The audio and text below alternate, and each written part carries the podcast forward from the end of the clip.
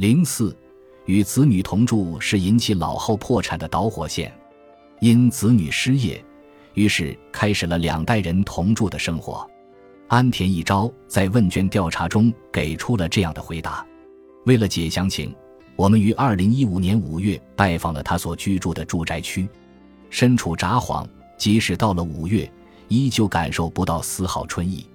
我们在瑟瑟寒风中走向安田的家，确认了门外的名牌后，我们按下了对讲机。只听见屋内传来一声细弱的英文声。不一会儿，安田一招打开门，向我们示意请进。可能是因为没有外出的打算，只见他一身简单的居家打扮，白色 T 恤加上运动裤，穿着很轻便。安田一招身形瘦弱，窄长的脸上刻着深深的沟壑。他静静地望着我们，那目光深处似乎透露着悲伤。这便是他留给我们的第一印象。在玄关互相问候过后，他带着我们进屋。进入玄关，便可见紧邻的厨房与客厅。来到客厅后，首先映入我们眼帘的便是电视机前铺着的被褥。一朝先生表示，自己白天独自在家的时候，都是在客厅生活起居。我们不经意环视屋内，只见墙上、架子上、冰箱上等处处可见家人的照片，其中还有一朝先生年轻时的照片，以及孩子年幼时父子俩一起拍摄的纪念照片。您在问卷调查中说过。儿子已经回到您身边了，对吧？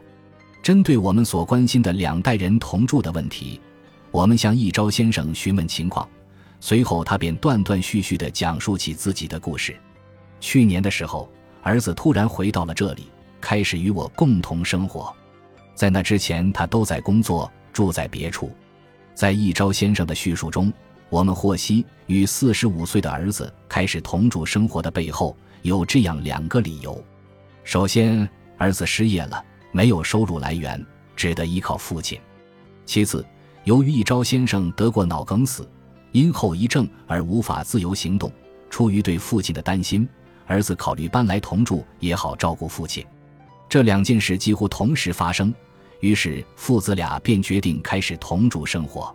在与我们交谈的过程中，一朝先生因上厕所等事又多次起身，他表示。自己行动起来非常吃力，我已经没法做家务了。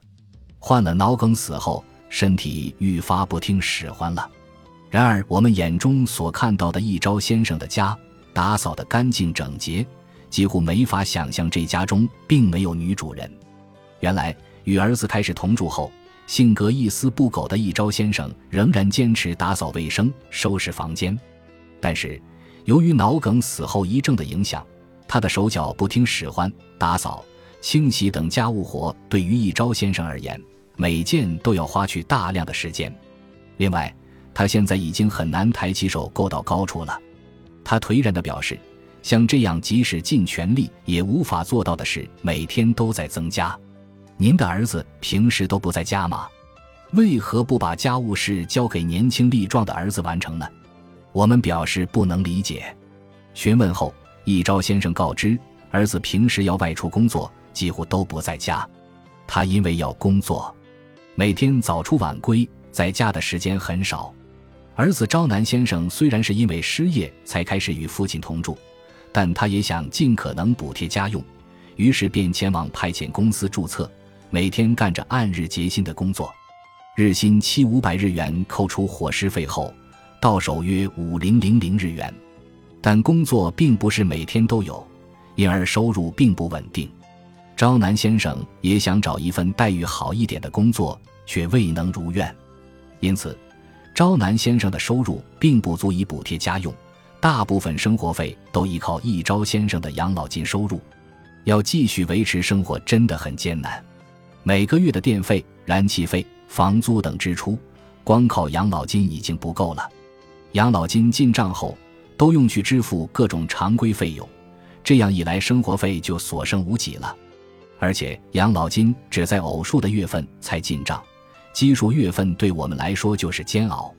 在与父亲一朝先生同住之前，儿子朝南先生一直是独居状态。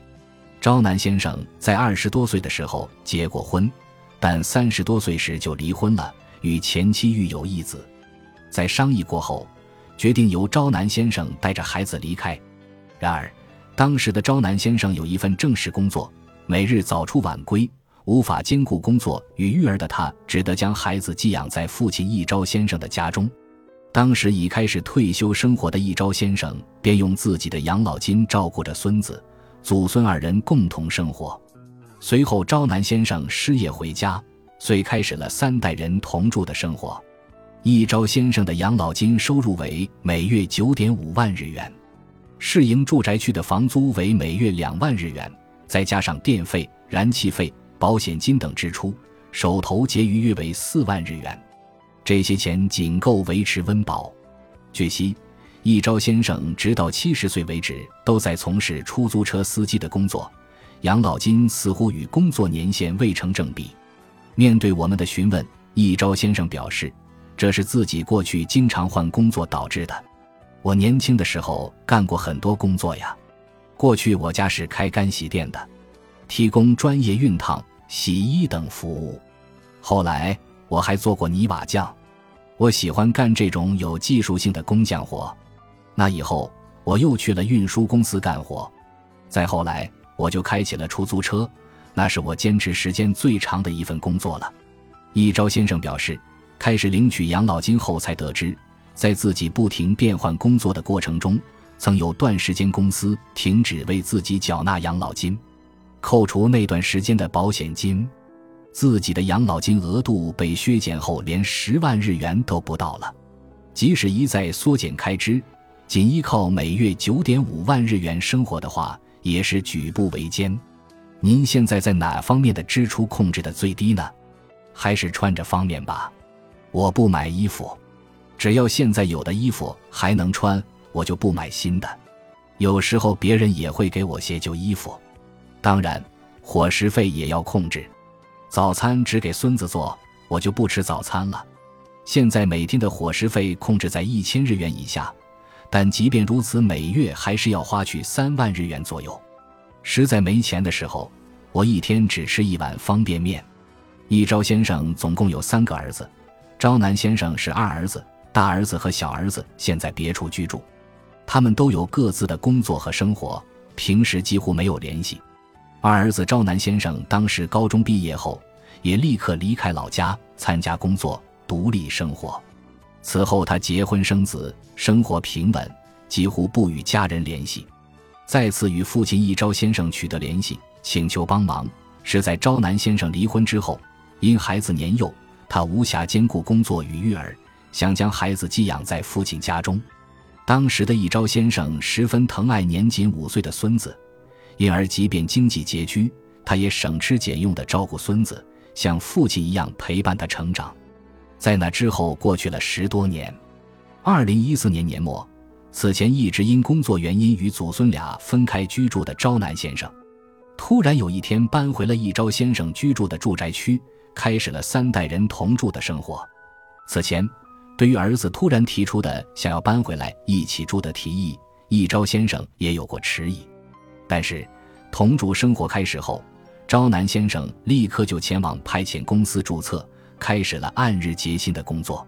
此后，他便每天从早到晚外出工作，晚上回到家也倒头就睡，父子俩几乎打不到照面。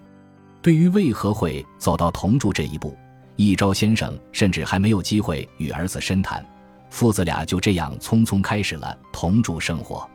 依靠养老金生活的父亲。打着零工，领着日薪，没有稳定收入的儿子，共同生活的父子俩，很快就感到了生活的窘迫。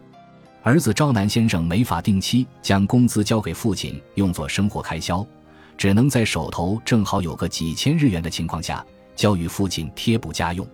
一昭先生看着工作到深夜的儿子疲惫不堪的样子，于心不忍，在经济上也就不再催促儿子了。甚至连为什么没有固定收入等具体事由也不再过问。我们决定直接询问昭南先生，听一听他对父子同住生活的感想。考虑到在家采访可能略有不便，我们与他在附近的小酒馆见了面。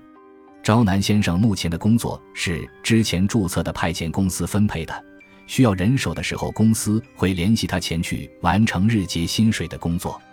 但由于这些工作是按日结算的，不一定每天都有活干，没活干的时候也就没了收入。